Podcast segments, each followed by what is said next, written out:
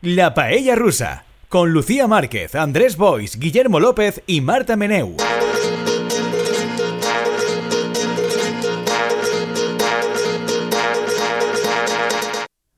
Hola, personas payísticas. Seguimos con nuestro trote cochinero hacia los comicios. Poco a poco vamos. tucutú, tucutú, tucutú, tucutú, tucutú. Hoy tenemos aquí a Guillermo López. Hola, Guillermo. ¿Qué tal, Lucía? ¿Cómo estás? Te veo cada vez más integracionista. ¿Qué, qué hay de los tiempos en que decías hola paellers? Pero he he decidido Después del, combinar. después del 28 de mayo, según que gane, dirás paelleros. Paelleros. Hola paelleros. Paellas o personas payísticas. Vale, vale, Son vale. Los dos términos vamos Muy bien, a... muy bien, muy bien. También es porque sí queremos ver la comunidad. cómo- ¿Qué dirá? ¿Qué dirá? ¿Qué dirá? Claro, ¿Qué dirá? ¿qué ¿Qué dirá? dirá?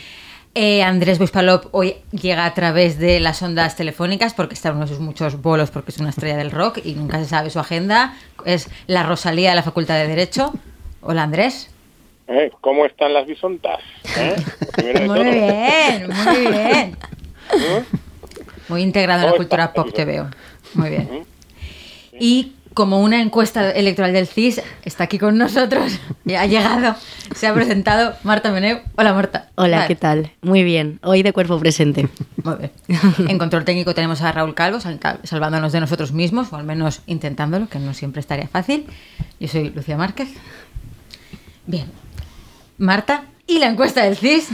muy bien, porque a veces tenemos mala suerte y los acontecimientos pasan Pues sí. cuando este programa ya ha sido realizado y entonces se nos queda un poco viejo. Pero Tezanos ha tenido el... eh, Adelantado, adelantado. ha, ha tenido la bondad de decir, le voy a sacar a tiempo para que esta gente, cuando vaya a hacer su programa, se lo haya podido echar un poquito Exacto. un ojo. un poquito, exacto. Tengo una pregunta porque cuando yo he llegado ya a verlo, había tweets tuyos y de otras personas importantes en el mundo de la comunicación política. Gracias, Lucía, Guillermo. gracias. He de decir que sigo sentándome en un sitio que no es el que me corresponde, pero Lucía luego me dice estas cosas para compensar. Bueno, a cada uno lo, lo suyo. Que te quejabas tú y otras personas importantes de que no, eh, de que no se podía acceder, que se había colapsado la Pero página. pasa siempre, eso pasa siempre. O sea, El- yo- el- por el entusiasmo, ¿no? De gente que entraba, ver, ver, CIS, es a ver, mitad CIS. entusiasmo y mitad el CIS. Alguien hizo la página web del CIS en el año 97 o 98 y ahí seguimos. Es un poco como la web de la Universidad de Valencia, pero Sí. eh, versión CIS. Entonces, para Como descargar... la interfaz de correo de la Universidad de Valencia. exacto, que además lo pone año 98-99. Y ahí- ahí Y un, dato, ¿sabes quién nos compró esa interfaz? ¿Quién? La Universidad del País Vasco. Que utiliza el mismo Vaya. sistema que la Universidad de Valencia. O sea, y los vascos Pobre gente. No Pobre estuvieron gente. finos los vascos sí, sí. ahí. No, no, Además no. lo decían como orgullosos cuando me lo contaban los amigos de la Universidad del País Vasco y yo decía, pobre gente, claro. Esto para, para la gente que no haya tenido el privilegio de estudiar en la Universidad de Valencia, el, el sistema de correo es una cosa pues un poco chat de terra, Es como Windows es- Messenger está en esa... Es como entrar en internet a través de Gopher o en otros esos sistemas del año 91 Yo que no sé casi nadie recuerda. ¿Ves? no. Por eso lo he dicho. Porque, Yo- yo tampoco. pero he hecho, he hecho- he hecho un guiño para aquellos que lo sepan, que sean el 1% de nuestra audiencia. Se ría, Gopher, ¿qué cosas tiene? Y el resto que lo busquéis por ahí. Es como cuando tu madre te chillara que te desconectabas de internet porque necesitaba hablar por teléfono, pues eh, Eso, ese sistema eso. de correo está en ese, en ese imaginario. está, por ahí está la cosa. Ahí está. Y un poco el CIS igual, ¿no? El CIS igual. Es decir, una página web que tú te descargas PDFs. Sí. Pesadísimos Ah, claro. PDFs de 40 páginas que a todo el mundo le interesa solo una página, que es en la que hacen la estimación de voto y como mucho las preguntas importantes. Luego hay como 40 páginas más que no interesan a nadie. Entonces son archivos muy pesados en una web de hace 25 años. Resultado, que cada vez que sacan una encuesta que tiene un mínimo de interés, claro, aunque solo sean los periodistas y los frikis los que van a por la encuesta, se colapsa. y entonces gente importante y luego yo, que no estoy entre la gente importante, pues nos quejamos por ello. Menos mal que hay gente importante como Andrés, que por sus misteriosos sistemas de la Facultad de Derecho consigue la encuesta y nos la pasa. ¿Qué es lo Ah, que ha pasado claro, esta vez? claro, la ha conseguido con sus artes negras. ¿eh? Exacto. Ma- Magia, magia oscura, Andrés. Sí, sí, sí, no, però a veure, és estar habituat a usar l'interfície aquesta web de la Universitat de València des de fa molts anys i això ja te genera una capacitat de supervivència en el entorn d'internet que no sé per què no us agrada. Jo crec que és el millor que n'hi ha, que estar acostumat a, a haver de saber com buscar-te la vida. Seguro que antes era truquitos como pulsar con el botón derecho, descargar enlace como. Refresh, refresh. Exacto, al final luego se trata con la suya. Tiene, tiene un puntillo romántico pensar que la universidad, o sea, que el CIS y la universidad se equiparan a Ticketmaster y a cuando se colapsan porque todo el mundo quiere comprar entradas de un concierto. Con la diferencia de que Ticketmaster tendrá miles de personas y el CIS tiene 17 personas. Bueno, Peque- pequeñas, pequeñas cositas. Y nada, por lo que el CIS tampoco nos ha, os ha dicho, lo sacamos antes para que podáis grabar a tiempo, pero tampoco nos ha dado mucho margen para estudiarnosla No, pero- pero- en profundidad. Pero bueno, pero lo suficiente, importante suficiente. que es un poco como Todo va bien. Todo bien. Todo va sí, bien. es poco. Todo va a seguir un poco igual. Sí. Tampoco Y- os confiéis mucho, pero tampoco os asustéis mucho. Si cambia, será mejor. Ya mejor, Pero- por supuesto, para las fuerzas del Botánico para las fuerzas de izquierdas en el Ayuntamiento de Valencia. que Pero el- tampoco mucho, no es como. plan- Bueno, pero Bueno, en plan, man- sí. mantener yo diría que es mucho. Mantener con más escaños aún, yo creo que... Pero yo, eh, tanto, en, eh, tanto en Generalitat como en Ayuntamiento, era como. Todo va a seguir un poco Yo más o tengo que decir que viniendo de Tezanos me extraña, porque claro, esa encuesta es como que rompe un poco el que viene el lobo, que es un poco discurso típical de, sobre todo del PSOE, ¿no? Es como para, si no queréis que vengan ellos, votadnos a nosotros. Pero es un poco como justito, ¿no? Porque sí que era eh, que PP, por ejemplo, ganaba en votos, pero eh, sí que había eh, O votantes. sea, es, es el rollo de vamos a intentar que la derecha no crea que puede ganar. Es, es- o sea, es- es, eh, una encuesta como todas las de Tezanos Sí. para buscar los efectos. Y vamos a alentar a la gente de izquierdas de que esto sea, sí- no de está que sí perdido. se puede. Que esté ahí sí la tensión, la chispa. Claro. Que incluso si eres de Podemos, ¿por qué no votar a Podemos si puede entrar? Y luego hace cosas delirantes en su interpretación. Porque luego, por un lado está la, la intención de voto, estimación, y por otro lado está los escaños, que es al final lo importante, porque se suman o no suman 50 y qué bloque suma 50. Y ahí sale que el bloque de derechas, como mucho, suma 48, como mucho, o sea que en ningún caso puede ganar. Tranquilos, tranquilos, gente de derechas, no vayáis a Claro. votar, que está todo perdido. Y el bloque de izquierdas lo que dice es que Podemos puede sacar entre 2 y 5 eh, diputados, cosa que es imposible. es imposible porque la ley electoral te marca un mínimo del 5%, como todos sabemos, y eso en un sistema en que se reparten 99 escaños implica que si entras con un 5, como mínimo entras con 4 escaños, si te van mal los restos, y como máximo con 6 escaños. Ah. Entonces, pero no puedes entrar de ninguna de las maneras con dos escaños, es imposible. Imposible. Pues, pues ahí dice que no. Ya, ya, Ah, pero- ¿A quién hay que creer? ¿A ti? Pues a pesar de que no soy importante, no soy ¿A ti o a ese PDF? A mí. A ese- en el caso de que podáis abrir ese PDF, os daréis cuenta de que había que creerme a mí. A menos en este detalle. Pues me gusta mucho el. Casi eh, un poco tensión sexual no resuelta. Es que es un poco esta cosa, Sí, ¿no? total. De, hay partido, pero tampoco os emocionéis mucho, pero tampoco os pongáis muy Es tristes. tezanos, tezanos, Sí. Sí, tezanos. Ah, todos estamos eh, implorando a la gente que sabe, entre la cual no me cuento, para que haga una estimación real del CIS. que eso sí que nos ha dado tiempo. O sea, Tezanos no ha sido tan bueno Por como eso. nosotros. No ha dado tanto tiempo. Ciudadanos a fa- va a Fanculonia. Sí, Ancianos no entra en ningún No, sitio. Nada, bla. Ni siquiera Tezanos se atreve a vender esa ilusión. Ah, però per exemple, ahir Tezanos molt malament, perquè Tezanos juga el rotllo este de fer sempre unes enquestes que li donen al PSOE uns resultats molt bons, normalment després la realitat eh, el deixa en la part baixa de les seues forquetes o fins i tot en alguns casos molt per baix, però eh, és un poc eh, jugar a aquest efecte, no? de donar-li ànims al PSOE i que la gent assumisca que és el vot útil en l'esquerra, etc etc. però també sempre ha jugat en altres efectes i en aquestes eleccions un efecte clau molt important seria dir al potencial votant de Ciutadans que el seu partit està no en un 1,5, 2% de merda que a partir d'aquest moment saps que votar-los és tirar el vot i a veces cada vegada el vota més gent, sinó dir que estan ahí, ahí, no? com Podemos, en el 5%, que va, vota'ls, vota'ls, i així entren. De manera que amb això te garantisses que hi haurà un percentatge de votants que continuaran votant-los o fins i tot Claro. algun del que, que torne a votar-los o de vos que torne a votar-los. Y, y con eso, en vez de sacar el 2 que va a sacar Ciudadanos, sacará un 3,5. y medio. Si, si Tezanos, si el malvado plan Tezanos se lleva a, a cabo con todas sus consecuencias, que es lo que Tezanos está buscando, claro.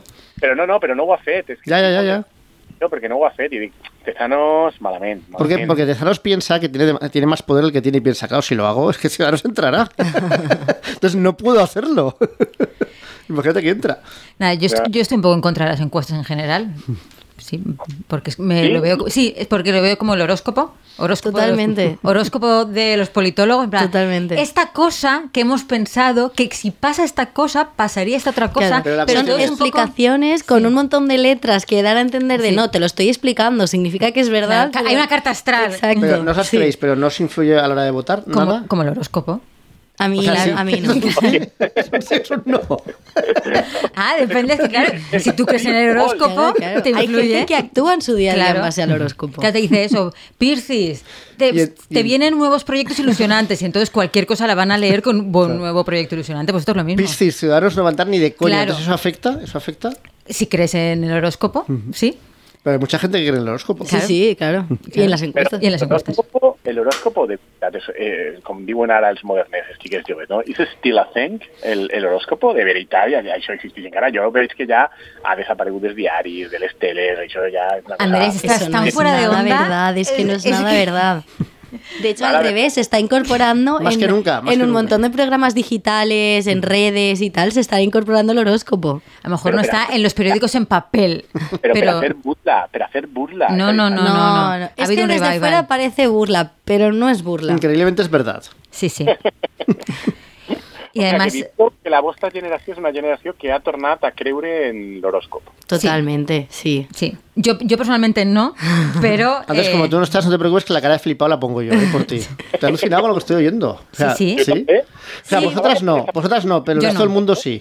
El resto del mundo no, pero, o sea, quiero Mucha decir, gente sí. muchísima gente sí y, Pero, o sea, si- ¿lo y es ¿le un hace poco caso? con... Sí, o sea, de, de- de que yo me he encontrado gente que lo que primero lo primero que hacen al conocer a gente es preguntarles el signo del zodiaco, ¿eh? Pero me estás diciendo que en 2023, gente joven de 20, 30 años hace, o sea, sigue el Sí, sí, lo lee, lo Sí, tiene en porque cuenta. ten en cuenta que ya no, eh, o sea, la parte religiosa está ya como residual. Hay, algo hay que agarrarse. Claro, tienes que tener una explicación a Como, tu manera de comportarte, directrices a existenciales. la mala suerte que tengas, a que alguien se porte mal contigo, es, es porque es un signo contrario al mío. o una mala racha, Mercurio retrógrado. Pero entonces, ya está haciendo sus cosas. Como mal rollo, mal rollo. Entonces, perdonadme un momento. eh, entonces, ese comentario que habéis hecho que sonaba un poco despectivo sobre las encuestas al principio. Las encuestas es como el horóscopo. En realidad quiere decir que creéis que las encuestas son muy importantes. Es Pero que Para la gente, no el digo para hecho, vosotras, el para hecho la de que el gente. horóscopo esté Claro. como en, en el plano mayor ahora mismo eh, hace que haya mucha gente que se lo crea, pero también haya mucha gente en contra, ¿no? Que se Claro. posicione en contra de, De los esto es mentira efectos y la gente que hace caso es tonta. O sea, yo también conozco a gente que va de ese palo. Y es verdad que yo mi... mi- Eh, Uy, gent, que radical, eh? Pero, pero de verdad que, que, que como insulto y todo, eh, muy mal. Eh, yo creo que mi, mi relación con el horóscopo y con las encuestas es muy parecida, que es que yo a veces sí que me miro en plan, yo soy escorpio, pues a ver qué dicen de los escorpio y luego digo... ¿Pero tienes Mercurio retrógrado de ese o no? Eh, no, pero Mercurio, Mercurio retrógrado, a ver, Marta, a ver si me corrígeme si me equivoco. Las que es, no creen en el digamos, horóscopo, eh, yo sigo escuchando. Pero hay que informada Claro, hay que Vale, vale, perdón. periodismo, hay que saber lo que se mueve. Se supone que es como determinadas épocas del año en el que para todo el mundo, por algo cómo están los astros Exacto, colocados, es porque la- se mueven los planetas. y está todo mal, pasan desgracias. Sí. Mal rollo. ¿Y esa época cómo le llamamos? ¿Sanchismo? ¿El sanchismo? ¿El sanchismo de la- del zodiaco? pero- y de hecho Eso creo que sería más las encuestas que dicen que Vox va a petarlo. Vale, o sea, vale, para vale, mí es un poco el Eso es equivalente. Mercurio retrógrado. Sí, exacto. Pero a mí Bueno, me pasa... retrógrado es otra cosa. Lo que estaba diciendo. Lucía también me pasa a mí, que es como, así como en el horóscopo, yo el resto no me lo sé, no tengo ni idea, pero yo soy Virgo y yo me, me identifico al 100% con la definición de Virgo. Pues en las encuestas me pasa lo mismo, que cuando la- veo que la izquierda, pues como lo han hecho ahora, ¿no? Que la ponen así como que sí, pero no, como que yo me lo creo y es como, vale. Tengo que ir a- o sea, tengo que convencer a la gente para que vaya a votar. El que me lo horóscopo. tomo muy en serio. Cuando no coincide conmigo ya me da igual. De totes maneres, has dit que t'identifiques al 100% amb la definició del que és un Virgo. mm, Efectivamente. ¿Cuál es? Eh, gente como muy cuadriculada, muy ordenada, Ajá. muy... Sí.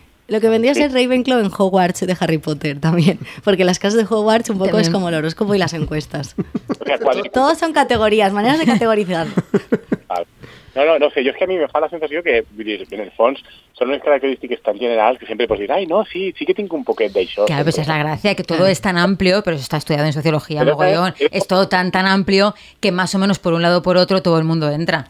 Entonces, claro, por, por eso, igual que en las encuestas, siempre puedes pensar, ay, va muy justito, podemos ganar, ay, va muy Claro. justito, podemos mantener. La, la misma cosa. Sí. Efecto. jo he de confessar-vos una cosa, eh? A Que ver. mi, dos vegades en la vida, sé que han sigut dos vegades en la vida, perquè me va cridar les dos vegades molt l'atenció. Dos vegades en la vida, una persona a la que pràcticament acabava de conèixer en aquest moment, eh, la típica cosa que me- estàs parlant del que siga de xorrades, perquè t'has creuat en aquesta persona pues, en un congreso. De encuestas, del horóscopo. No? I sí que, sí que m'ha passat això i que m'han preguntat, però tu, de quin símbol del zodiac ets?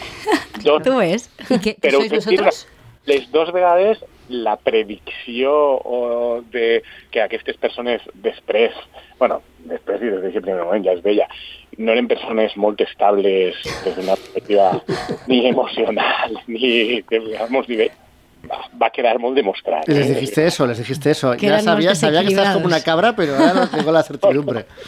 No, li vas dir el, el meu signe del zodiac, que això me'l sé, perquè quan jo era sí que era una cosa que més o menys existia, jo pensava que havia desaparegut, i després em preguntaven, i què has ascen- as- ascendiente, ascendente Claro. o una cosa así, y, y ahí ya me van a pillar, ahí me van a pillar. Yo puedo deciros que soy Capricornio, que la gente cuando lo digo dice, uy, Capricornio, tal, y, y yo no sé qué significa y no sé el, Nada, es que nada significa es. nada, nada significa Y no sé el nada. ascendente cuál es tampoco. Aunque de los Scorpio dicen que somos muy rencorosos y yo soy muy rencorosa. Tú eres muy O sea, rencorosa. Yo soy Lucía. muy rencorosa. Pero si es una buena za. Pero soy muy O sea, pero rencorosa. es un- pero ¿a qué, qué importa Por el rencor si no se manifiesta en Porque nada? no me vengo, solamente, Claro, solamente tienes. sufro por dentro. O sea, lo que llamas Pero yo soy muy rencorosa. como- Eres muy rencorosa y solo sufres tú Sí, el rencor. Tengo Bueno, que cultivar la venganza, pero aparte del No, rencor... no, Guillermo, però això l'audiència ho té controlat, eh? ho té detectat, perquè sempre ens diuen això de que ens va deixant trampes. Eso es verdad, eso es verdad, mira, eso es cierto, Oh. eso es cierto. ¿Os dice a la audiencia que os dejo trampas? Y bueno, el pobre Andrés cada vez que no viene le pones más firme que está Ah, estrellado, bueno, que no quiere es venir, que tal, que... Andrés, ¿tú qué signo eres? Yo soy... Tercera persona que me pregunta. Me estás llamando No, desequilibrada. porque, no, no, porque has dicho que tu segundo zodiaco eres una persona muy organizada y cuadriculada, o sea que no puede ser, no puede ser. La comprobación. Yo soy Géminis. Uy, Vale, uy, no, no uy, me lo tengo Géminis, controlado, no me lo tengo uy. controlado. Nada, esto tenemos que, tenemos que buscarlo. No?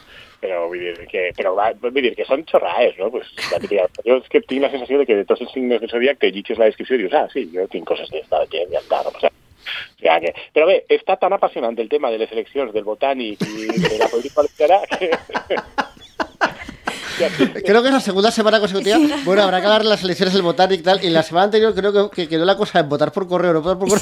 Sí. El, que- el zodiaco como forma de encuesta. Muy bien, nosotras- muy bien. nosotros lo estamos intentando, ¿eh? Pero es como que ya llegas y dices, pues, fuerzas. pues está muy reñido, pues no se sabe. Yolanda Sí. va a venir aquí y pues va a hacer medias lunas de jamón y queso para todo el mundo. En plan, yo con todo el mundo. Con, Puede ganar cualquiera, uy, puede ganar cualquiera. puede ganar Nada, cualquiera. todo muy, muy, reñi- muy justo, muy reñido. Tal, Yolanda, con todos, todo el mundo, todo bien. Ya, ya no, no se puede, no se puede. No, però és que és de veres que, més enllà de les enquestes, no? que sí que ca- hi ha un canvi, no? perquè a més de la del CIS, sí que aquesta darrera setmana hem tingut la del País i la del Bueno, Diari. Andrés, el cambio es que las, que las encuestas de los medios progresistas se han publicado esta semana, entonces parece como que la izquierda remonta y ya está. Sí, sí, està clar, però que, però que el canvi és que portaven una temporada amb enquestes que donaven totes la victòria a les dretes perquè Sí, sí. eren enquestes i diaris conservadors, i ara hem tingut als diaris progressistes i al CIS, que ja sabem que té una crisolada imparcialitat, que han dit que continua el botànic. No? Pero porque se ha ido el, el mercurio regresivo ese y entonces... Retrógrado. Retrógrado. Y entonces ha entrado el mercurio ascendiente o como sea. Aquest Mercurio retrógrado quan és? Ho teniu controlat això o no? Yo no, no, solo sé, lo sé porque ven- empiezo a ver a mucha gente en Twitter poniendo cómo se nota que estamos en Mercurio retrógrado. Claro. Porque hay desgracias, pero nunca sé cuándo es exactamente. sé No, qué porque como vivís, depende pero- de los pero- planetas, tampoco es que dependa de un calendario. Pero ahora sé que vivo en un mundo en el que todo el mundo sigue el, el zodiaco, lo comenta y comenta cosas técnicas Sí. del, del zodiaco. Claro, Sí, sí. claro. Vale, vale. Sí, sí. Yo también pensaba como Andrés que era una cosa de los 80, lo del zodiaco. No, no, tú pero- cuando- eh, en clase tú esto, Guillermo, sácalo un día. En plan, No, chicos, no, yo creo que mejor lo saques tú porque uno tiene que conocer sus propios límites y no hacer el ridículo de esa manera. chicos, vamos a hablar de Mercurio Y de retrógrado. repente todas esas caras que no he prestado atención. Pues bueno, en otro orden de cosas, a mí me ha pasado en diferentes momentos de mi vida, en diferentes circunstancias, eh, rodearme de familias numerosas. Me ha pasado por casualidades, cosas, tenerlos a mi alrededor. Y hasta ahora en la paella rusa no había familias numerosas y ahora hay dos familias numerosas. Bueno, a ver, y tu, tu familia también es numerosa. Bueno, pero no- no que en la que yo sea, digamos, el núcleo Bueno, no, eso es familiar. cierto, eso es claro, claro. Porque no, encara no, eh? encara no. Depèn de que les enquestes aquestes dels mitjans progressistes i el CIS es. Exacto. Exacto. Porque, eh, pues, no, Chimo Puig, ha Chimo ha anunciado que a partir de ahora es un poco como en bananas cuando, cuando dicen que a partir de ahora todos los menores de 16 años tendrán 16 años para que puedan trabajar, ¿no?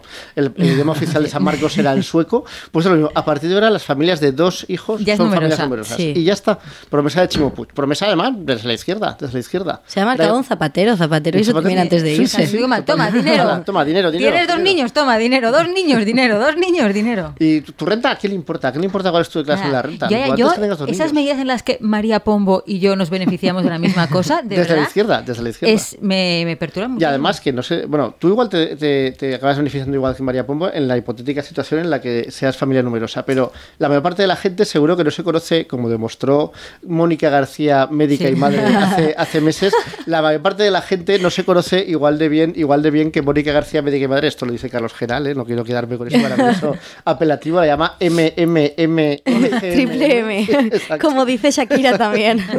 Pues, pues Mónica García y la gente del estatus de Mónica García, es decir, la clase alta de la sociedad, pues se conoce mucho mejor las triquiñuelas para beneficiarse de los, de- del, del ser familia numerosa que una persona normal que probablemente se le escape muchas de estas, de estas cuestiones.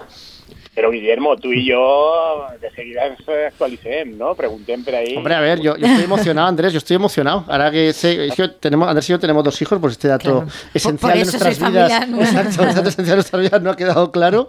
Y a partir de que el momento, a partir del 29 de mayo, si Chimo Puig consigue reeditar, pues es de suponer que cumplirá su promesa este hombre, eh, su promesa regresiva eh, conservadora y bueno, y eh, familia numerosa. Entonces, En matrículas, en cosas de En todo, en transporte, todo. en un montón. Dinero, ven a mí, dinero, ven a mí. Sí, sí. Estic supercontent perquè ara que la universitat és caríssima i tal, ala, va, vinga, la universitat de baix. Espere Mm. també que Renfe i totes aquestes coses, igual que els jubilats tenen el bono via, el bono oro i tot això, i la MT. Andrés, según me han informado, Renfe se nota especialmente. En familia numerosa tienen descuentos de. Pero claro, de ahí tengo una duda. Esto se supone que es solo la parte eh, autonómica de la familia numerosa. Entonces, eres familia numerosa, pero el Estado no entiende que eres familia numerosa, ¿no? Claro, te vale para cosas valencianas. Entonces, Chimo Puig, me vas a pagar mis billetes de Renfe, ¿no? Porque a ver, si no, ¿qué clase de familia numerosa es esta? Cercanías. Claro, a lo mejor Son eso no- rodalías. dentro de su circunscripción. Claro. O sea, ¿puedo ir, a, puedo- y puedo ir a Requena Nave? Para que al menos vaya alguien a Requena Nave. Ya, ya, que hay, Ah. una laguna legal, una laguna Por eso, por legal. eso. Pero fatal, yo, o sea, yo no entro en el Interrail de Pedro Sánchez. la Interrail ya, demasiado vieja para el Interrail, demasiado joven para la familia numerosa. Pero Nada. no eres demasiado vieja para comprar una hipoteca con un aval de Pedro Sánchez. Eso es verdad, eso es verdad. Sí, sí. Mm. Eh, no paro de leer comentarios de gente diciendo, eh, no lo hagáis, no lo hagáis, lo peor que me ha pasado en la vida, no lo hagáis, no lo hagáis. Experiencia porque no recomendable. tenían el aval de Pedro Sánchez. Ya. Que ahí también lo- piden hijos, ¿no? No. Menores de bien. 35 que tengan hijos también tenían alguna bonificación o algo así. Porque yo Ole, pensé, ole, bonificación. pero si todo el mundo que conozco de 30 años no tiene hijos. Claro, aún. es que No, María por eso- Pombo. por eso dar esa bonificación. A ver, Andrés, ¿qué decías? No, no, bonificacions, bonificacions. Claro. Mira, no ves per a les coses autonòmiques, és igual. El bonoviatge i la Generalitat Valenciana, que en compte del 60% ens paguen el 80%. Tot, tot. Eso me parece bien. Ya- yo ya os he dicho que yo ese bono viaje me ha dado muchas alegrías. Yo tengo muchas ganas de que empiece la campaña, que previsiblemente en el momento en que, querido oyente, estés escuchando esto, habrá empezado la campaña, aunque no vamos a decir ni confirmar ni desmentir cuándo Exacto. grabamos este programa. Y porque cuando empiece la campaña podremos ver que se enfrentan dos modos de sociedad. La izquierda, la izquierda transformadora y la derechona. Y luego dirás, pero un momento, esta, pro- esta propuesta la ha hecho la izquierda transformadora o la derechona. Son las mismas propuestas, pero son proyectos diferentes. Claro. De izquierda transformadora y de derechona, que quede claro. Es muy- Home, clar. És que, a veure, vull dir, mm, eh, tu, hem de recordar que, a més del tema que és de la família nombrosa, eh, tenim pisos, com ja comentat en el programa, no sé si la setmana passada o de fa dues setmanes. És a dir, estem fent també una tasca ahí social de ser propietaris, d'esforçar-nos per a ser propietaris, i també ens ajuda Pedro Sánchez. O sigui, és tot eh, des de l'esquerra, des de l'esquerra. Y es que encima a mí me da mucha rabia porque en vivienda se eh, métete en una hipoteca. Y luego las, o sea, lo, lo de jóvenes, bueno, que se vaya a hacer un interrail, pero ¿cómo es un interrail? Claro que sí. O sea, por España, un interrail por Pero te- España. Te, permite, te permite, vamos a ver, perdona. El PSOE, te vamos a hablar del PSOE. Ya sé que vosotras no creéis en el PSOE, pero vamos a hablar un poco del PSOE. Vamos a un poco del PSOE. No creemos en, en No ese creéis en el ente. PSOE. El PSOE te, te propone una trayectoria vital completa. Es decir, primero te vas a conocerte a ti misma o a ti mismo en un viaje de Interrail, Sí. con descuento de Pedro Sánchez. Luego vuelves y conforme vuelves firmas una hipoteca con aval de Pedro Sánchez. Ahora, y ya que te has instalado, tienes dos hijos Dos. y con el aval de Chimopus descuento para los hijos. Lo tienes todo. Ya está. Y luego ya a la pensión. Claro, ¿no? Per a viatges també, abans de tindre xiquets, per, fer, per, per, anar cohesionant la parella. Claro, te puedes ir a un hotel de 5 estrellas con el bono ese de 50% o 60%. Y todo es la izquierda, todo es la izquierda. Està del benestar. I abans, i a més de l'Interrail també te donen un bono per comprar còmics i no sé què. El de cultura, sí. No, o sea que tot, tot, tot, tot. tot. No, no, me atrevería a decir, no como Yolanda Díaz. Yolanda Díaz es muy, muy. Yo soy de izquierda, que soy como el PSOE, pero a ver cuándo salen esas medidas regresivas de Yolanda. Ese que no. Interrail, ¿dónde está Yolanda Díaz, como no sabemos qué quiere hacer en nada, pues claro, no ha podido hacer medidas de estas tan chulas. De dar total de dinero a la cero, gente un total de cero propuestas. Sí, sí. Bien. Pero bueno, ya va a venir aquí, ya va a venir aquí, se va a reunir con mucha gente. Va a ser amiga de todo, de todo el mundo, va a ser amiga. De todo Bueno, el sobre mundo. todo de Podemos y de compromiso, o sea, muy bien. Muy bien. A la valenciana, a la valenciana, a la A la gallega, ahora, ahora es a la gallega, ¿no? Ocho A la gallega, como Cena el de, pulpo. cena de sobaquillo, claro. Está Bueno. bien. Claro, está bien. Però ahir el que és interessant és que clarament en les últimes dos o tres setmanes, no sabem si perquè han sentit el podcast de, Seguro que por eso. Seguro. no, però que sí que ha hagut un canvi molt clar tant de l'entorn de sumar Yolanda Díaz com de tot l'entorn que es donava tant de suport, clarament, amb bons ulls des de Moncloa i tal, que anaven a, a, a matar de goi contra Podemos i la idea era veure si em destrossaven, etc etc. I que així Podemos es rendira i acceptara aquesta situació un poc de subordinació a sumar. Jo crec que clarament han vist que no van acceptar-la i que no se li poden carregar tot, eh, del tot com voldrien a les autonòmiques i que aleshores, aquesta situació que nosaltres comentàvem, que és que si te'l carregues per un poquet i amb això per tots els governs autonòmics, a continuació vas darrere tu, de manera que és que no, no compensa en absolut. I sí que crec que s'ha produït en les últimes dues setmanes més o menys un canvi molt clar respecte de l'actitud, eh, tot el foc de cobertura de, que havíem estat els dos últims mesos tenint ha desaparegut i ara estan, doncs això, aniré a fer actes per a donar suport a Héctor Illueca en, a València i a no sé qui de Podemos també, no sé on. Vull dir, clarament se les havien encès les alarmes i han reculat, estan reculant amb altres coses, la qual cosa es inteligent. ¿eh? Hombre, Porque... a ver, matarse en campaña no queda muy bien, ¿no? No, no, no es muy ilusionante. Sí, pero no cal anar als meetings. No, es, los están apuntalando porque han visto que, que, o sea, no puedes hacer un proyecto ilusionante para la izquierda si primero te has cargado las perspectivas de la izquierda en ayuntamientos y en autonomías por no se sabe muy bien qué motivo, ¿no? Entonces, tienen que al menos que escenificar eso. De hecho, yo no descartaría que hubiera un momento así muy de telenovela, que haya una especie de amago de pacto podemos sumar para las generales en campaña de las autonómicas. Espero que es como muy teatralizado todo, además. sí. Como, con algún lema, musiquita, las luces, algo así, un, acto tal. Otra vez cero propuestas, pero. Pero muchísima ilusión. escenificación, exacto. Ciento de ilusión. Y como frases, frases. ¿Cuál era la frase? Tenía una frase en las elecciones colombianas maravillosa, maravillosa, maravillosa. Qué rabia, no la tengo. Que era como vivir sabroso algo así, y que era una maravilla decir, quiero esto en todas las campañas políticas del universo. Eh, la voy a, luego la, la busco. lo sé, algo, a ver. algo así, sí. Eh, ¿Y a quién pone este cabeza de cartel con Vivir Sabroso? ¿Chimo Puig? ¿Vivir Sabroso? Todos, que quiera, que quiera, yo ¿Te lo vale? cedo. ¿Te vale? Sí. Pedro Sánchez, Vivir Sabroso. Hombre, Pedro Sánchez es muy sabrosón, es muy sabrosón, sí, muy sabrosón. sí. Pedro Sánchez tiene una pinta de ser disfrutón.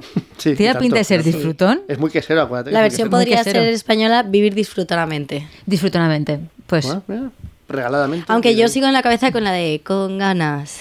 Madrid con ganas. Se me ha quedado y no se me va. Pero ¿eh? está tan calculado ese vídeo de esa dirigente a la que no vamos a nombrar para no seguir aumentando esa bola. Está tan calculado ese vídeo para dar el cringe que da y que la gente habla de él, porque si no es imposible, o sea, está hecho tiene que ser. Pero yo ya estoy viendo en TikTok a gente bailando esa ¿Ves? canción. es, que, ¿eh? es, que, es que O tiene sea, que ya ser no da adrede. cringe, ya has- ha pasado la barrera. Hemos descargado, hemos descartado que hay una correlación entre el incremento del zodiaco y el incremento de ciertas cosas. En determinadas generaciones. No pregunto, eh, pregunto. Yo lanzo preguntas así. Pues en TikTok el horóscopo Porque TikTok tiene es, mucho nicho. es la ahí. red de los jóvenes por antonomasia. Es y el horóscopo tiene mucho nicho. eh, en lo de, lo de la- Sí, que- sí, que- lo que quiera que haya hecho esta mujer, que yo no lo he visto, tiene mucho nicho. Pues Claro, esa suerte tienes, porque es verdad que cuando lo ves se te queda, se te pega. Se te queda, Pero que yo hasta ahora no seguía el horóscopo, entonces claro, me, me- Claro. es- escribo ciertas cosas. Mira, es exactamente esto. Gana Madrid. Es que yo felicito a quien haya hecho esta canción, la verdad. Yo no sé por qué Eurovisión va a Blanca Paloma y no esta canción ahora mismo. con el EA, EA, EA. Eh, lo acabo de buscar, efectivamente era Vivir Sabroso, el el eslogan de Francia Márquez en las elecciones colombianas. Y yo, o sea, ojalá, ojalá, para lo que sea. Para el acto de, de todas amigas, cuando se juntan todas amigas, olvidamos las rencillas que nos hemos dicho en medios en el pasado, vamos a vivir sabrosamente. ¿Sabes? Eh, podría ser el lema de campaña de Joan Ribó porque ha hecho mucho hype en redes con enseñándole a la gente su lema, pero aún Sí, no se sabe. es verdad. A lo mejor es ese. Es vivir sabrosamente. Mm. A ver, yo vuelvo a insistir. ¿Acaso hay algo más de vivir sabroso que que te paguen el Interrail, No. te paguen la aval de la hipoteca y luego te paguen dos hijos o más? A mí me parece sabrosísimo. Todo sabroso. Muy sabroso, muy sabroso. I, i jo sóc l'únic al que el tema ese de xiscar-le els dits, o el que siga que fan, li recorda a la família Adams. Pero es que la cadencia es diferente. Sí, però és igual. És, és, no és tan diferent d'una banda i a més és que és, és el referent d'immediat, no? Vull dir, no, no sé si és una... Yo creo que debe estar conectado con algo castizo que en el Mediterráneo desconocemos y que sea algún tipo de, de cosita del chotis. Porque es como muy específico, un gesto muy específico. Entonces mi apuesta Sí. era que era alguna especie de código interno madrileño. Eix és el dubte. Jo i crec que ja ho plantejàrem en un altre programa, que, que no sabem i des de fora no sabem si és que ahí hi ha algun tipus de referència que nosaltres ens perdem i consideren que, no sé, que igual que el bocata de calamars, que això és una cosa particularment seva. Però en qualsevol cas, sí, a mi em resulta inquietant. Eh? Jo és que sempre faig aquesta associació amb, amb la família Monster i em pareix molt, molt apropiada. Bueno, estos últimos días hemos tenido un fenómeno que ha tambaleado el panorama mediático, pero también electoral, eh, que es, por una parte, la cancelación de Sálvame después de 800 años en antena. 14. Y la sustitución de Sálvame por Ana Rosa Quintana, el programa de Ana Rosa Quintana, que lo siento mucho, pero es muchísimo peor. Es muchísimo peor Ana Rosa que Sálvame. Muchísimo, muchísimo, muchísimo peor. Eso es porque te parece bien Sálvame, se me parece tan horrible Ana Rosa Claro, que cualquier por- cosa. Porque Sálvame se movía en unos códigos de puro eh, espectáculo mamarracho. Los contenidos te podían parecer más o menos deleznables, depende del día, pero digamos que había unos códigos de un ocio más o menos, eh, digamos que podías entender esas coordenadas, pero Ana Rosa... También las puedes entender. Claro, después ente- claro, Ana Rosa está difundiendo ideas de extrema derecha disfrazadas de eh, el sentido común, con sentido claro, común, con sentido común y debate con expertos y es peligrosísimo, peligrosísimo, peligrosísimo. Yo tengo curiosidad por ver cómo queda la cosa, porque, a ver, esto, eh, hay gente que está muy preocupada.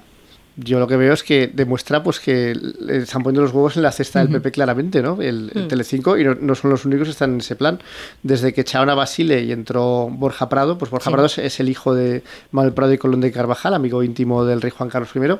Inexplicablemente una persona que se vio envuelto en un montón de casos de corrupción y de comisiones y puede acabó yendo a la cárcel, es una cosa que no, no- y que no, no se puede entender.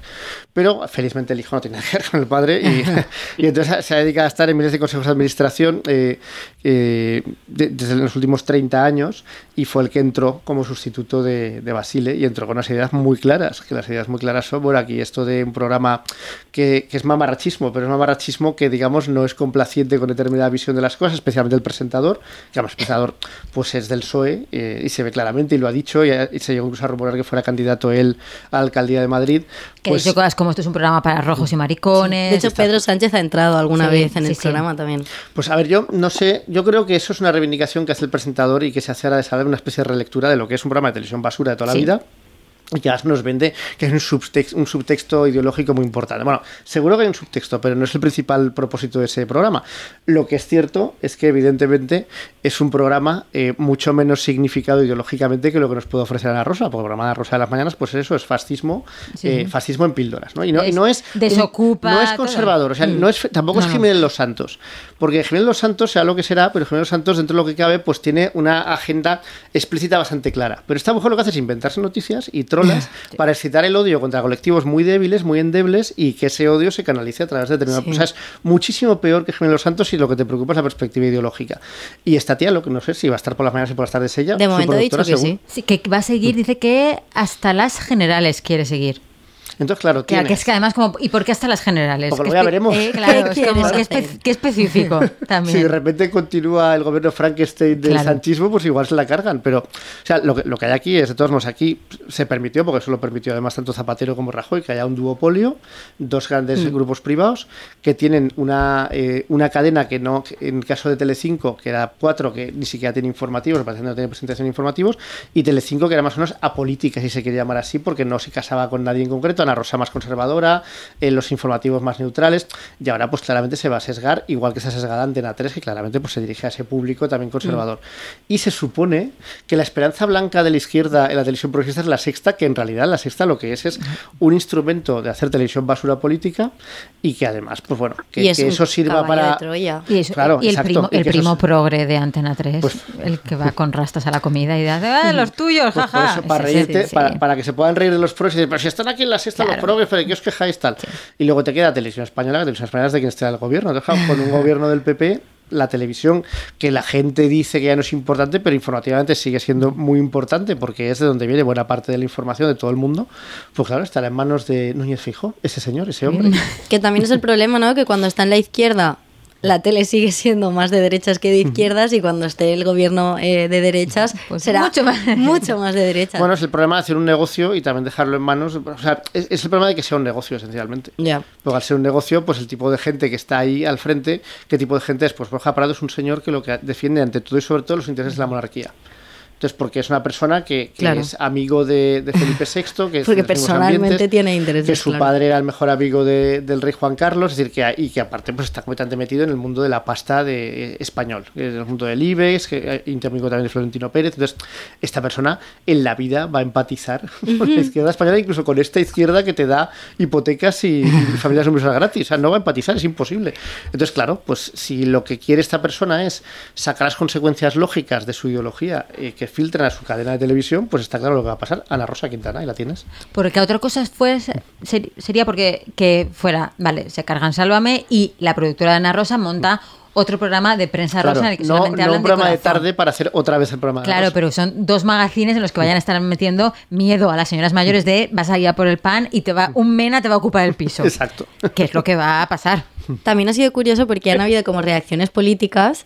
Eh, Gabriel Rufián ha dicho que, bueno, él critica mucho la telebasura, pero que Sálvame eh, va contra la homofobia, el racismo y es más progresista. Y es como, bueno. Y luego. más que, es que más que Ana Rosa, sí. Claro, en que- comparación sí, claro. Y luego eh, os habéis olvidado de eh, una opción de tele más como es Canal Red, donde Cierto. Pablo Iglesias ha bromeado, bueno, no sé si ha bromeado porque no he entendido el tono de, de lo que ha dicho, pero como que quería incorporar a Jorge Javier Vázquez a un programa que se llamara Rojos y Maricones. que tenía mucho caché. Así que donad. Que, Donad eh, para... suscribíos que este señor es muy caro. dinero para hacer más Sálvame. Sí. No, eso demuestra una vez más el olfato de Pablo Iglesias, porque quiero decir que esta tele que montó, que todo el mundo se reía de él, pues al final, claro, si nos encontramos en, eh, después de diciembre con una victoria, como en, en España además da igual lo que pasa en las autonómicas, o sea, con una victoria del- de, la derecha en las generales, todo el mundo asumirá que el poder lo tiene la derecha en todas partes, la derecha por todas partes, todas las televisiones de la derecha, entonces, ¿qué te queda en la izquierda? Si sabes efectivamente que la sexta no es la izquierda, pero quieres que haga una tele que excite tus bajos instintos de izquierdas, pues ahí está Red. Pablo. Canal ahí está Red. ¿Es un Pablo. emprendedor? No, no, no. De la tuerca hasta, hasta a Canal Red. Es lo que te queda, es lo que te queda. Te queda Pablo. ¿Os dais cuenta que en realidad o sea, el paso por la vicepresidencia para este hombre es una pequeña nota a pie de página en su Una más, biografía? más. En su historia es el Winston Churchill, es Winston Churchill de la Le política da- española. le da lo mismo- le da lo mismo. Claro, claro. Nada. Luego será embajador en Costa Rica, luego volverá, luego tal, luego está en una empresa, montará una empresa de izquierdas, yo qué sé, un emprendedor. Estupendo. También, además, por cierto, una Ah, cosita más. Sí, Andrés. No que aquesta gent dic que és molt treballadora, no? Pablo està ahí tot el dia en el canal Red fent programes, un programa, un altre, tal, però Ana Rosa Quintana també, També, no? O sea, Sí, son work alcoholics, de esos. és una Work mica alcoholics. l'agonia per dona, no? A la santitud por el trabajo. Pero porque ambos creen en lo que hacen, Andrés. Entonces, Ana Rosa cree en un mundo en que los menas que ocupan es el principal problema de la sociedad y Pablo cree en un problema en el que la gente que no está de acuerdo con Pablo es el principal problema de la sociedad. Entonces, ambos quieren extender su mensaje, Andrés, y no les importa dejarse la vida en ello. Pero es que el propio Los Entonces, Santos, nuestro patrón, sí. también se hace su programa diario de 800 horas que se levanta a las 4 de la mañana que dices, ¿qué necesidad Sí. este señor? Por el Son dinero superhombres. Yo, es porque le- le- les gusta estar ahí editorializando, editorializando, pum, pum, pum, pum, marcando ahí. Entonces, sí. Marvel, ¿quién quiere Marvel? Teniendo a Jiménez Los Santos, a Pablo, Claro. a Rosa Quintana. Ahí tenemos estos Ah, superhéroes, claro. superhéroes modernos. Efectivamente, efectivamente. Sí. Tenemos que pasar a nuestra... tengo- Sí, Andrés, una frase muy rápida. No, tinc, no, que tinc la teoria que el tema de Jiménez Los Santos i tal és més fàcil d'assumir quan tens l'edat de Jiménez Los Santos, perquè una cosa que jo he anat descobrint, perquè al meu entorn la gent comença a tindre aquest problema, és que sembla que els homes, a partir d'una determinada edat, comencen a tindre el problema de que s'alcen molt matí perquè han d'anar a pixar. I, Por eso los abuelos dicen que madrugan un montón. Exactament, exactament, no? Perquè, I aleshores el, eh, jo in- entenc que Jiménez Los Santos, que jo recordo quan jo era menut que ell admirava molt a Antonio Herrero, perquè Antonio Herrero feia el programa de matí. El primero de la mañana. I Antonio es un señor que murió ahogado en su propio vómito en los años ¿Qué 90. dices? Sí, sí, sí. Haciendo submarinismo. Sí, claro. Eh, Murió ahogado en su propio vómito. Como el de los Rolling Stones, ¿no? Pues, pero, pero el país que le tenía cierta inquina, en vez de explicar murió ahogado tal, según la autopsia, Antonio Herrero murió ahogado en su propio vómito. Y no era muy difícil sacar de ahí la, la extrapolación de a qué se refería el país con el tipo de programa de radio que hacía Antonio Herrero. Perdón, perdón por el inciso, Andrés. No, però, però, però que dic, de, ser- de complit crec que 25 anys de, de la mort d'Antonio Herrero. Ah, Pero, pero fa es, es verdad que todo el mundo admiraba mucho porque este tío se levantaba a las 6 de la mañana y hacía radio desde las 6 de la mañana, pero claro, ahora por- Antonio Herrero la ventaja que tenía es que era joven, era joven cuando hacía eso, pero es Sí. verdad que Jiménez Los Santos progresivamente ha ido levantándose más y más pronto conforme la naturaleza le ha permitido hacer el programa más y más pronto. Dice, bueno, ya que estoy Ah, despierto, ¿no? Pues me claro, hago mis 12 claro, horas de televisión. claro. Y Ana Rosa igual. Voy a hacer Vale, 800 bien. horas trabajando. Pues bueno, yo qué sé. Tenemos que pasar a nuestra recomendación cultural. Cuéntanos, Marta, ¿qué nos recomiendas culturalmente? Vale, pues es un libro que realmente mencionamos ya en el episodio pasado, porque tú preguntaste si habíamos eh, empezado a leer o nos habíamos enganchado a algún autor, eh, así que estuviera como pegándose, ¿no? Así en- Sí. a nivel social. Y yo hablé de un libro que es eh, Premi Llibres Anagrama de Novela, eh, que yo me lo empecé a leer porque vi que había una polémica en Twitter. Y yo dije, ay, pues yo necesito opinar, entonces me lo voy a leer. Y se llama Consum Preferent de Andrea Genovart. Eh, a mí me ha gustado, entiendo las críticas, bueno, no las entiendo, pero sé por qué vienen, o sea, eh, es una novela eh, así muy urbanita, eh, que tiene lugar en Barcelona, de hecho la, la protagonista, que es una chica más o menos de tu edad, eh, que ha estudiado filosofía y que se ha tenido que reconducir para poder trabajar y es diseñadora gráfica, eh, la, la protagonista pasa por sitios donde yo vivo ahora, entonces eso, esa parte ha estado guay. En ese misterioso lugar catalán del Exacto, que no sabemos sí. dónde es. Eh, y entonces es una novela que eh, la autora creo que también ha estudiado filosofía. Eh, ah, no, mira, teoría de literatura y, y- y literatura comparada.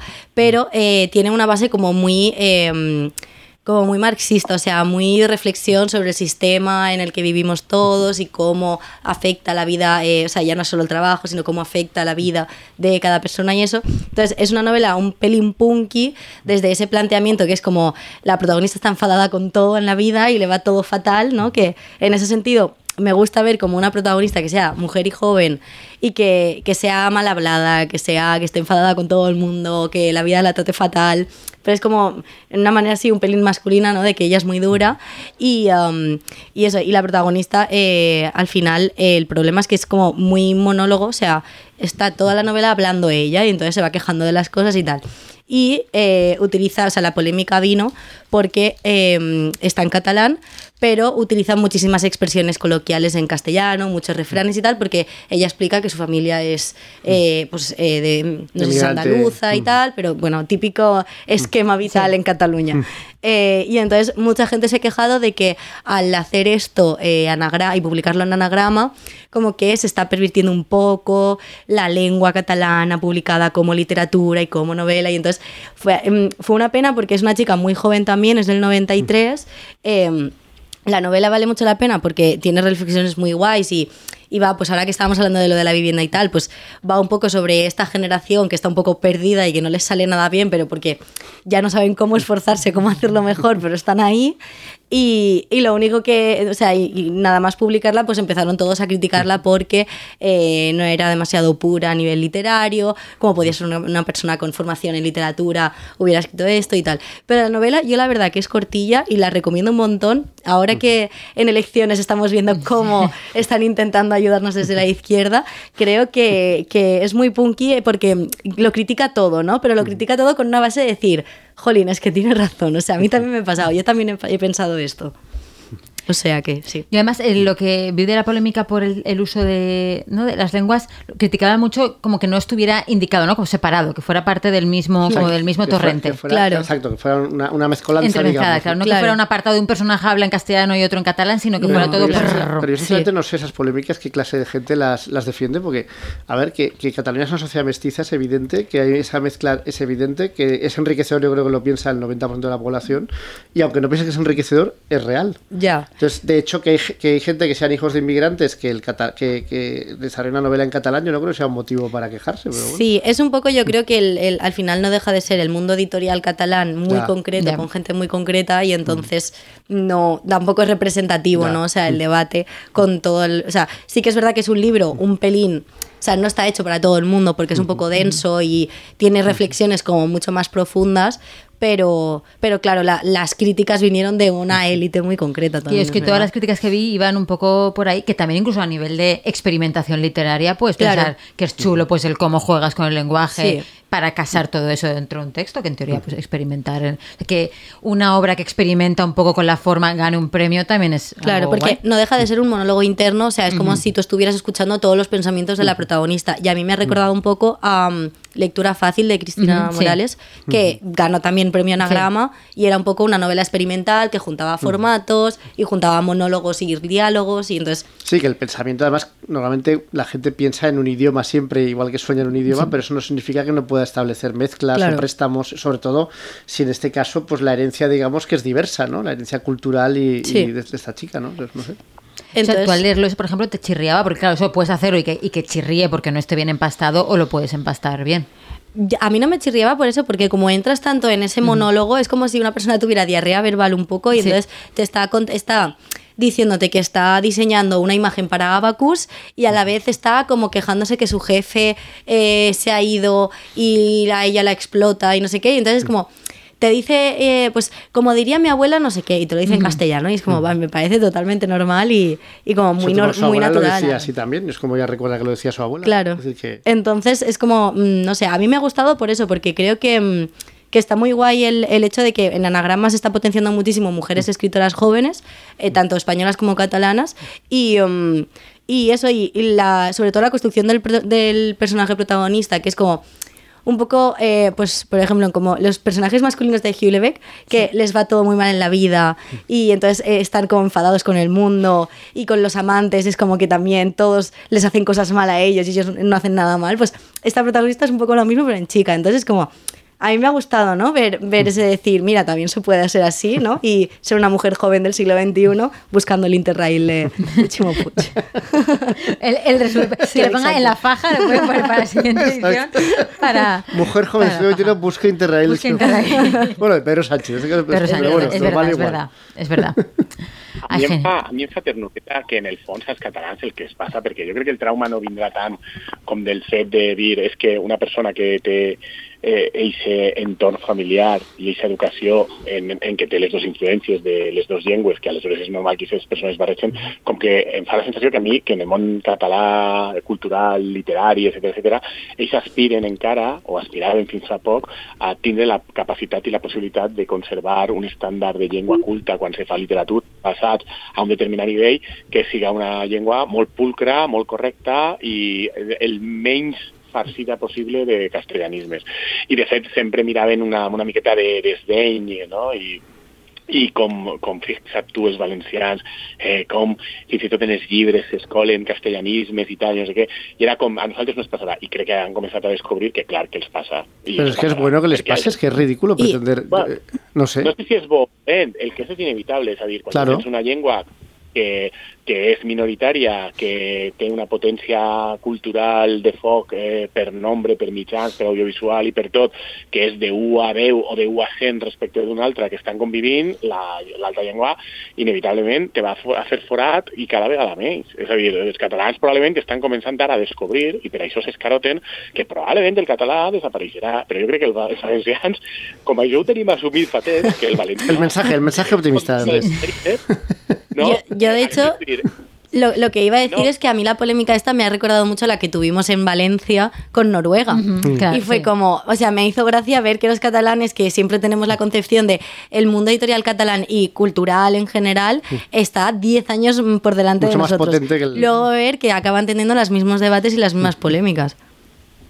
Però en realitat Noruega no va ser un debat ni una polèmica, perquè va ser, van, van ser quatre de la Bella Guàrdia que van criticar l'estàndard d'ús de, del valencià de Noruega. Bueno, pero esos cuatro, ten- esos cuatro tienen predicamento, Andrés. Sí, que, sí. que aquí no sé cuántos habrán sido, igual han sido 20, pero tampoco lo que haya sido una cosa de masas. Y más en correlación con eh, la potencia del sector editorial Claro, de allí sí. y de aquí. Y sobre todo que se- la- el Pero- argumento era el mismo, se acusaba a la editorial, o sea, era como Sí. anagrama pervirtiendo publicar el catalán cosas? y aquí era como Drasana es que está abriendo la puerta a tal, ¿sabes? Cuando yo creo que precisamente en Noruega lo que consiguieron es un, un libro en valenciano que tuvo muchísima difusión.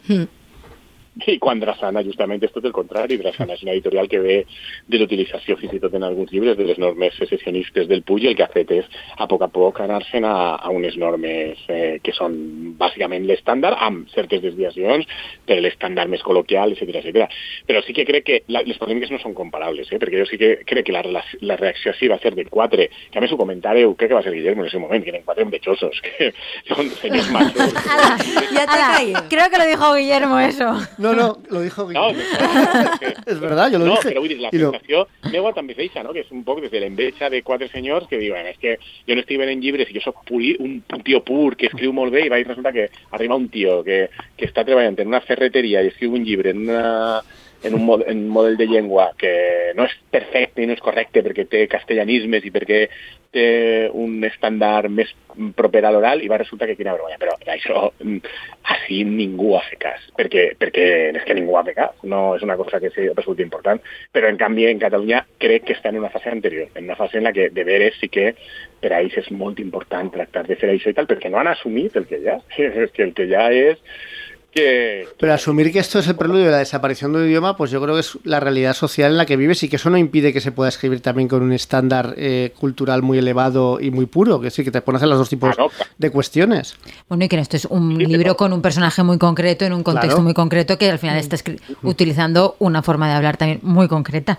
Claro que si hubiera escrito una novela ambientada en el siglo XIX, pues no us- usaría Se eso. entendería las críticas Claro, a lo mejor. No, sí. claro. I jo crec que, que en el món català no tenen problema en que s'utilitzi un estàndard no cult eh, o un estàndard barroer, sempre i quan siga de català. El problema és que barregen castellà. I que aquesta barreja pervertís el català i és l'avançada de la paulatina sustitució. Claro, pero si, pero si la personaje de la novela está hablando de su familia, sus ancestros y los y, claro, y vincula, claro, es que ¿qué va a hacer?